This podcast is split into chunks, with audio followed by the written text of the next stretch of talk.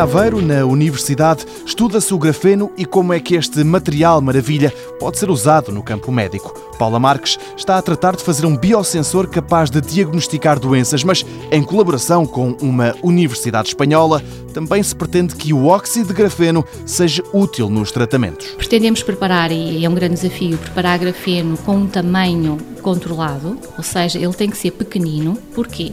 Porque deverá entrar dentro da célula tem que haver um trabalho de modificação superficial desse grafeno, de modo a que a célula o incorpore.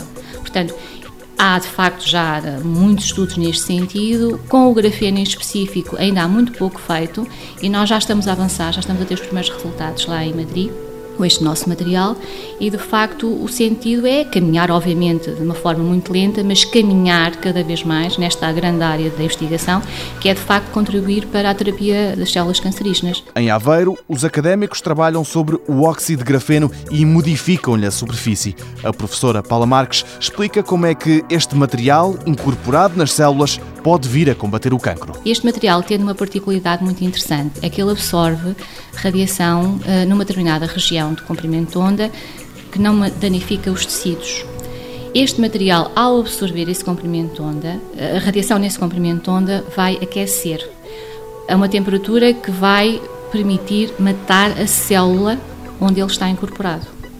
O que é que acontece? Nós pretendemos modificar a superfície do grafeno de tal forma em que apenas as células doentes, as células cancerígenas, o incorporem e depois, por aplicação externa de uma radiação que não danifica os tecidos à volta, apenas as células que incorporaram esse grafeno é que vão sofrer esse aquecimento. Isto chama-se ablação térmica e as células então vão morrer. Morrem as células cancerígenas, salvam-se as outras.